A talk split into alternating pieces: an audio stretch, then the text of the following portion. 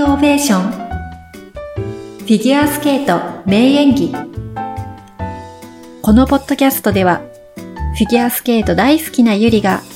スタンディングオベーションした名演技について語ります。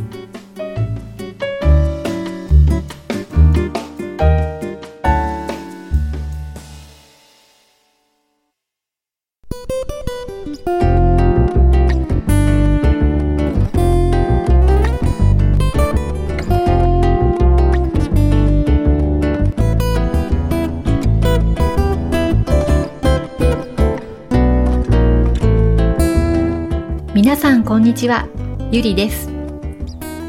この時期は毎週フィギュアスケートの番組がたくさんありますね。毎週のグランプリシリーズを追いかけるだけでも大変なのですが、そこにアイスショーの放送があったりして、もううちのレコーダーの容量が追いつきません。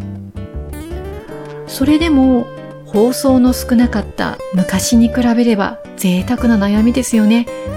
これだけたくさんのフィギュアスケートの番組を楽しめるのは本当に幸せなことだなと思います。ただ強いて言えばグランプリシリーズのペアやアイスダンスも一緒に見たいんですよね。まあまた毎週レコーダーの容量との格闘になりそうですけれども。さて、先週のグランプリシリーズはカナダ大会でした。一番の衝撃はロシアのアレクサンドラ・トゥルソワ選手の4回転。フリープログラムであれだけの回数を飛ばれてしまうと、いかに木平理香さんがトリプルアクセルをたくさん構成で持ってきても、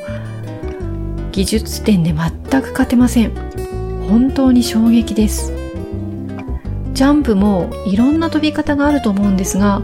トゥルソワさんの飛び方はかなり力任せに飛んでいる感じがします。ぐいっと持っていくというか、結構高さも出ていますよね。今後、体が成長してきた時に飛び方を調整しきれるのかなというのが気になります。ソチオリンピックの頃、当時ロシアの17歳ぐらいでしたが、ユリア・リプニツカヤ選手がいましたけれども、ジャンプの高さはあまり高くはなくって、回転の速さで3回転の難しいジャンプを飛んでいました。この方法だと体が大きくなると厳しいなと思っていたら、その後ほどなくして引退をしてしまいました。今週のフランス大会に出てくるコストルナヤ選手は、現役は最高でも21歳くらいまでとインタビューで答えていたそうで、うん、確かに昔から女子のスケーターは20代は続けていくのが難しいなという風な感じです。女子のシングルのオリンピックの金メダリストはほぼ10代です。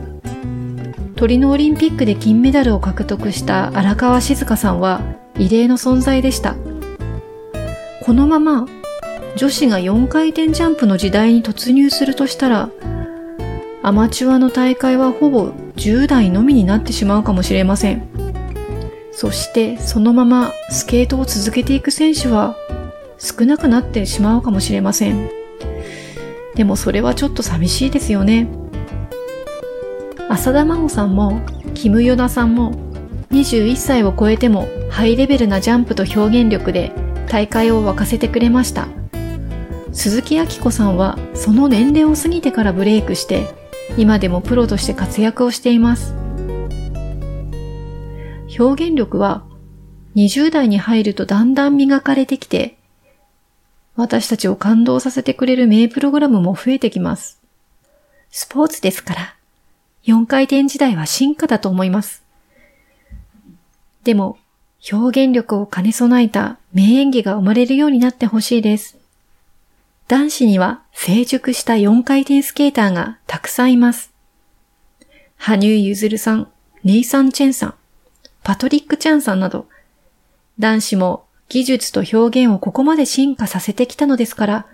女子もきっと時間をかけて進化していくのかもしれませんね。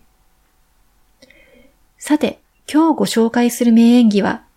成熟した女子のスケーターの演技です。なかなか最近は競技会ではお目にかかれない円熟の演技について語ります。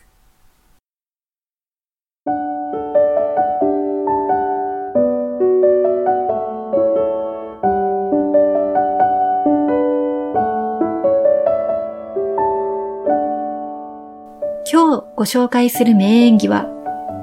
先日のカーニバル・オン・アイスで鈴木明子さんが滑った白鳥の湖です。鈴木明子さんといえば、10代の頃は接触障害に苦しみ、20代に入ってからブレイクしたスケーターです。バンクーバー五輪で8位に入賞したのは24歳。世界選手権で銅メダルを取ったのはなんと27歳。翌年は28歳でソチ五輪の8位にまた入賞しています。一般的な女子の選手のピークとは全く違い、20代でトリプルトリプルのコンビネーションをマスターして、表現力とジャンプ、両方しっかり兼ね備えた素晴らしい選手でした。現在30代となった鈴木明子さんの滑りは、まだまだダイナミックですし、手先から足先まで細やかに動く表現や、様々な表情などは、現役よりも凄みを増していると思います。今回、カーニバルオンアイスで滑った白鳥の湖は、とにかくどの瞬間を見ても圧巻としか言えません。最初から最後まで目が離せませんでした。前半は白鳥を、後半は悪魔の娘である黒鳥を演じました。ポーズの一つ一つがとても美しい。そしてその踊りから白鳥の湖のドラマがしっかりと見える素晴らしい演技です。追われる白鳥の不安さとか緊迫感っていうのは見ていてハラハラします。こう柔らかでたおやかな白鳥というのをもうちょっと見ていたいなと思うところへ、黒鳥へと変化します。その変化した瞬間がすごいんです。まず、目力にやられます。黒鳥の踊りはバレエと同じですごく挑戦的で、とても力強かったです。すごくかっこいい。見終わった後もしばらく様々なポーズや場面が忘れられずにいました。フィギュアスケートの演技というものをものすごく磨かれていて、本当に素晴らしかったです。ちょうど今、ロシアの若い選手たちが競技プログラムの途中で衣装をガラッと変えて雰囲気を変えて滑るというのをやってますけれども、今回のこの鈴木明子さんの演技はずっと国鳥の衣装のままなんですよね。でも国鳥の衣装でも衣装変えなくても白鳥と黒鳥全く違うものを演技しているというのがはっきりわかります。やはりこのあたりが若い10代の選手と円熟した鈴木明子さんの演技とで全然違うな、見応えあるなと思います。今回のカーニバルオンアイス、最近放送された町田達樹さんの解説で見ているところです。まだ途中なんですが、引退したスケーターの皆さんの素晴らしい演技が本当に際立ちます。村隆人さんは相変わらず重厚でかっこいいし、織田信成さんはさらに儚さを表現する演技というのに磨きがかかっています。長須未来さんも圧巻でしたね。本当にまだ途中なので、この後やっとステファン・ランビエールさんを見て、高橋大輔さんを見て、そういう演技が続くと思うともう楽しみです。やっぱり町田達樹さんの解説もすごく、こう、マニアックというか、もう聞いていてすごく勉強になりますし、今回の解説は昨年よりももっと磨かれていてすごいなと思います。ちょっと再放送がね、あるかどうかわからないんですけど、ぜひ、また機会があれば見ていただきたいです。これからこのフィギュアの競技の世界は4回転時代になっていくと思うんですけれども、アマチュアとプロの差が一層はっきりしてくるかもしれません。今までは私は男子も女子も競技の方に魅力を感じていたんですけれども、女子に関してはしばらくアイスショー派に転向しそうです。